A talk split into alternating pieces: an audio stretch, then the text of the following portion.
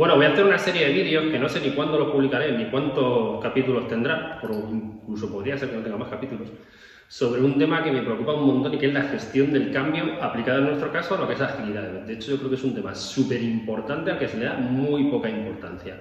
Eh, todo el mundo está ahí liado, que sí, con certificaciones, que ya no sé ni cuántos millones hay. Eh, entiendo que la gente ya sabe lo que es Scrum, que tampoco lo tengo tan claro, pero bueno, más o menos suena, etcétera. Pero sin embargo, me llama muchísima atención de que el tema de la gestión del cambio no, no, no está ahí, no, no se trata. Y es un tema sobre el que tengo un montón de información y no sé cuántas experiencias y, no sé, me ha dado porque quería compartirla con vosotros. Eh, bueno, ciertamente una parte la, la, empecé a escribir, la empecé a escribir y la terminé y está en el libro de 23 historias de equipos ágiles. Y hay un montón de posts en el blog que, que también hablan sobre esto.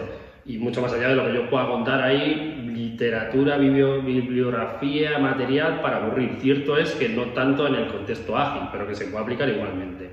Entonces ya os digo, como el vídeo iba a ser muy largo, pues lo he dividido en trocitos y ya os digo, empiezo con el 3 del primero y ya veremos 6 más. De hecho, si también ahora aprovecho para deciros que si queréis apoyar al canal, solo tenéis que hacer el canal de YouTube, solo tenéis que hacer una cosa y es suscribiros y darle a un botoncillo que aparece ahí abajo que dice me gusta. Porque tampoco es mucho trabajo y nos beneficiamos todos y a mí me motiva para seguir eh, contando cosas en directo en vídeos, ¿vale?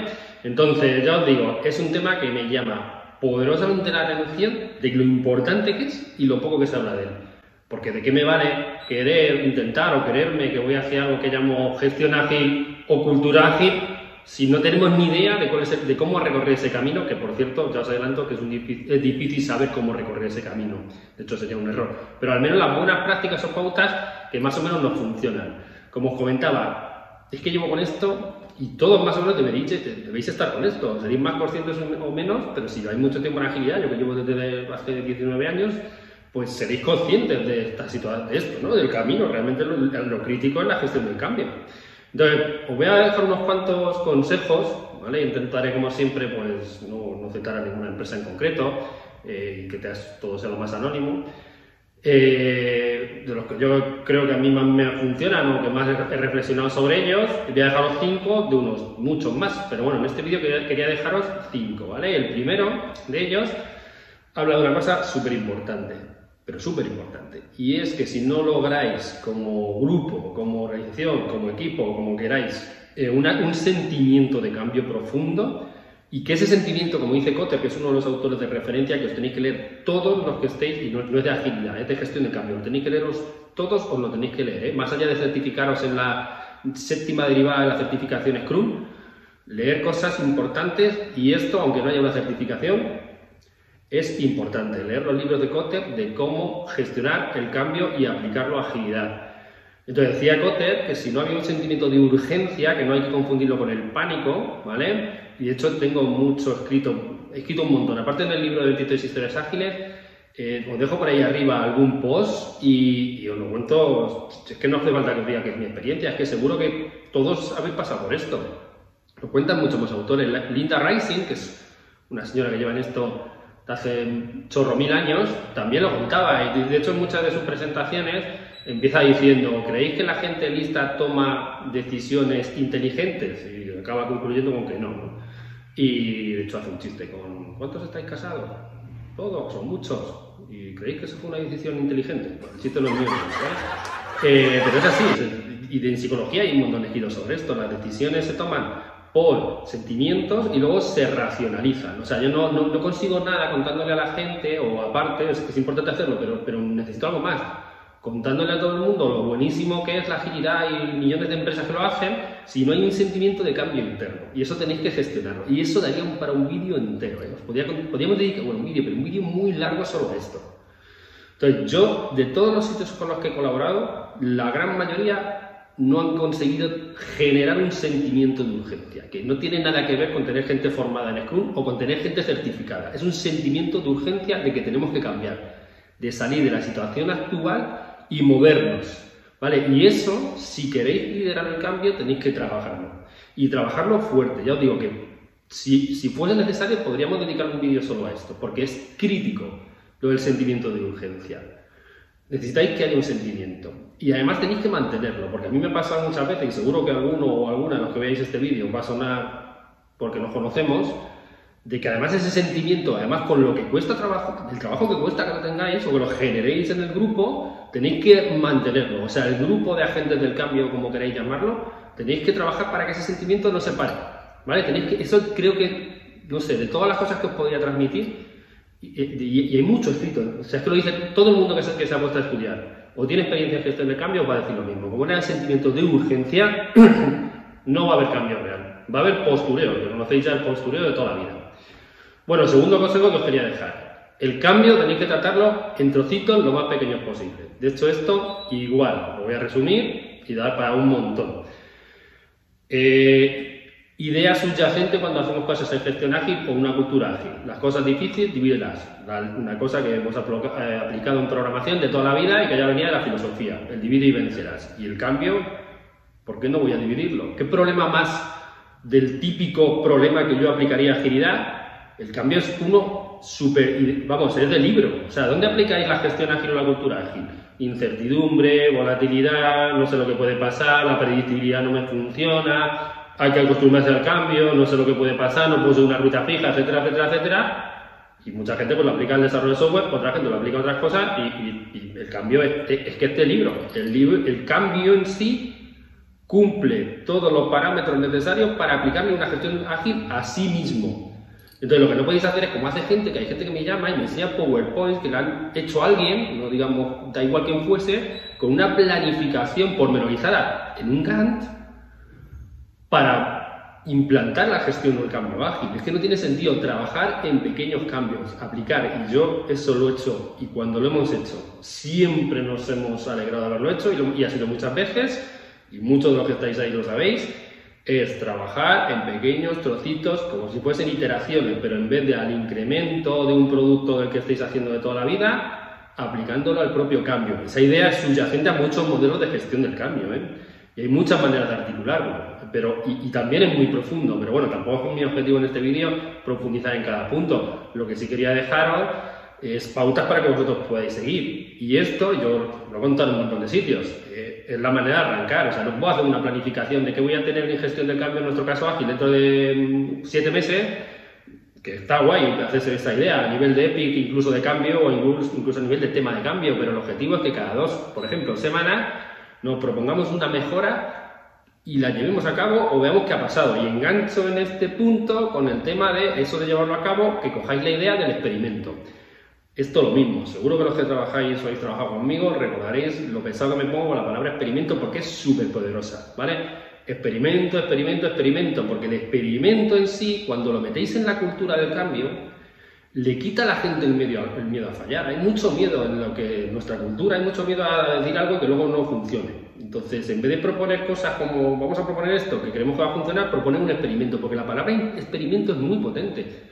Porque el palabra experimento lleva en sí misma la idea de que puede no funcionar, de que es algo que tengo que probar en pequeñito porque no va a ser que vaya a explotar. Tengo que probarlo a ver cómo va, ¿vale? Y esa palabra es muy poderosa y además tenéis que introducir en la cultura la experimentación constante, no dejar de experimentar nunca. Y todo ser experimentos, experimentos, experimentos. No es que lo diga yo, si os leéis incluso en Management 3.0 hay incluso prácticas que hablan sobre el experimento y en un montón de sitios más. Entonces, Tercer consejo de los que os quería dejar, de cinco que os quería dejar hoy, que podía haber, de hecho tenía, pues, preparando el vídeo este tenía una lista de al menos 10 que me parecían imprescindibles, pero como no quiero alargar los vídeos porque luego la decae un poco y prefiero ir más a lo concreto y que sea en, un trocito de tiempo pequeño, pues eh, este importantísimo, ¿eh? los experimentos, la cultura del experimento. Siempre que habéis de gestión del cambio, barra ágil, Hablar de experimento, experimento, experimento, experimento es algo potente que no hemos hecho antes, que es pequeño, que hay que ver si funciona y que puede no funcionar. ¿Vale?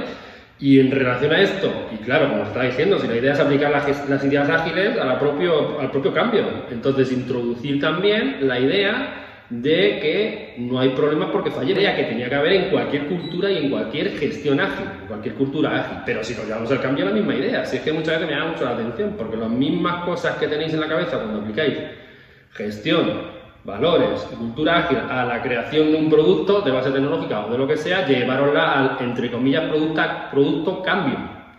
¿Vale? Y entonces necesitamos quitarnos el miedo a fallar, porque inspección, adaptación, y qué mejor que aplicarlo al cambio. Si yo no sé cómo es el futuro, porque nadie me lo puede decir, por mucho que lo pinte en un PowerPoint, el futuro es lo que retira el cambio, Tenéis que posibilitar la experimentación y para que el experimento pueda funcionar y tantas cosas más, tenéis que quitaros de la cabeza que el fallo es un problema. Y entonces eso se llama seguridad psicológica. Normalmente se le llama así, seguridad psicológica. De hecho, hay libros solo que hablan sobre la seguridad psicológica. Y viene a ser trabajar la idea de que podemos expresarnos sin miedo y decir cosas que aparentemente pueden no ser las que gusten, ¿vale? ¿Y qué más? En agilidad, por supuesto, pero en gestión del cambio también.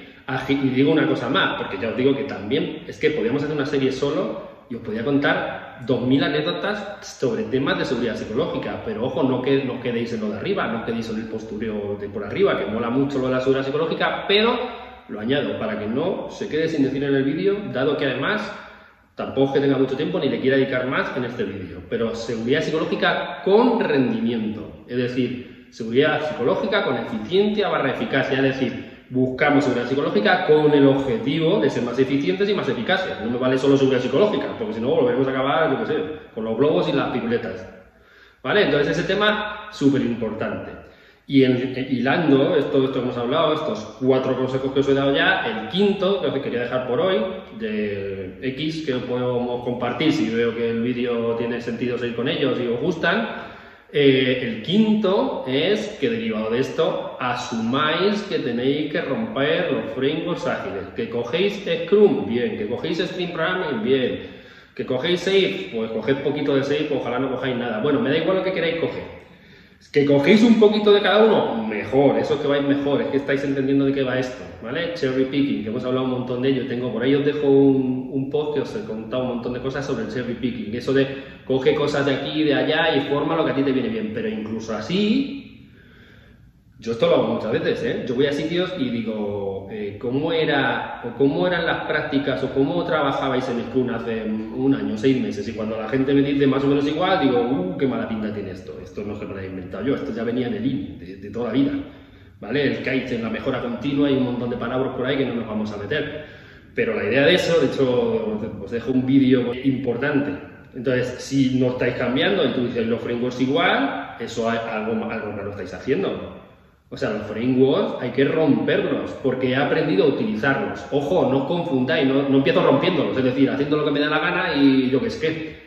No, no, primero los aplico, siempre se ha contado esto, el sujarí, este de toda la vida, el de Aikido, o lo que se contaba, ¿no? De dar cera, pulir cera, de Karate Kid, ahora que está de moda, viva Cobra Kai.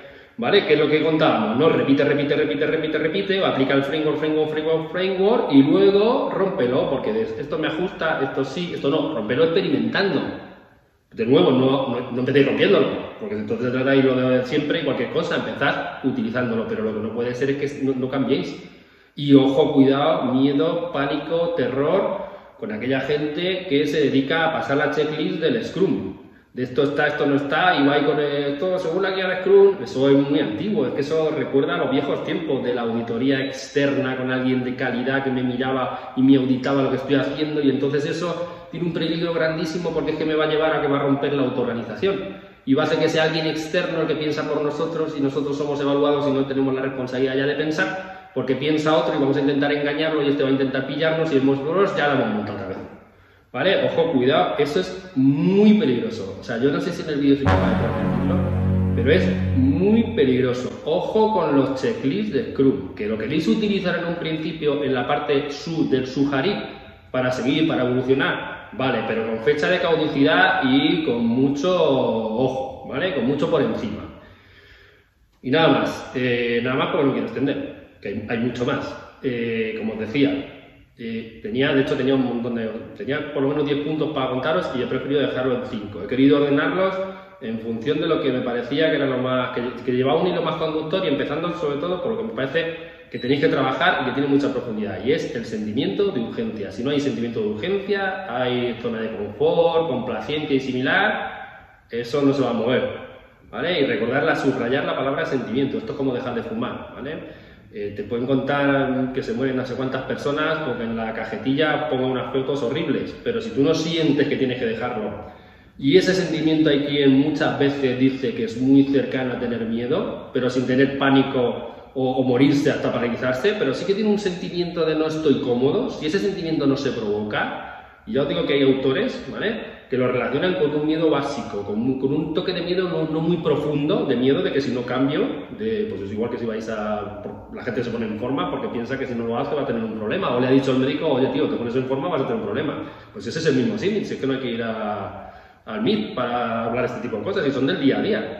Vale, empecé, empezar por ahí, con la parte ese del sentimiento. Y bueno, luego los otros, los otros, otros consejos que os quería dejar.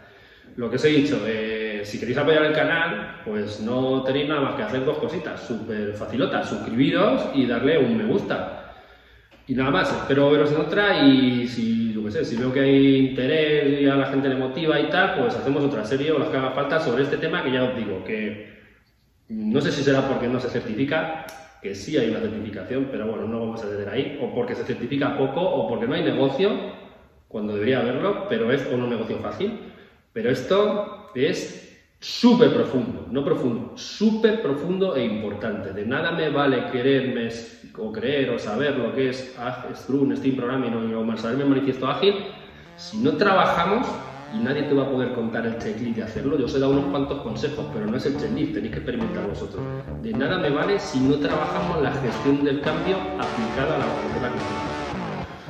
Bueno, que la vida os acompañe.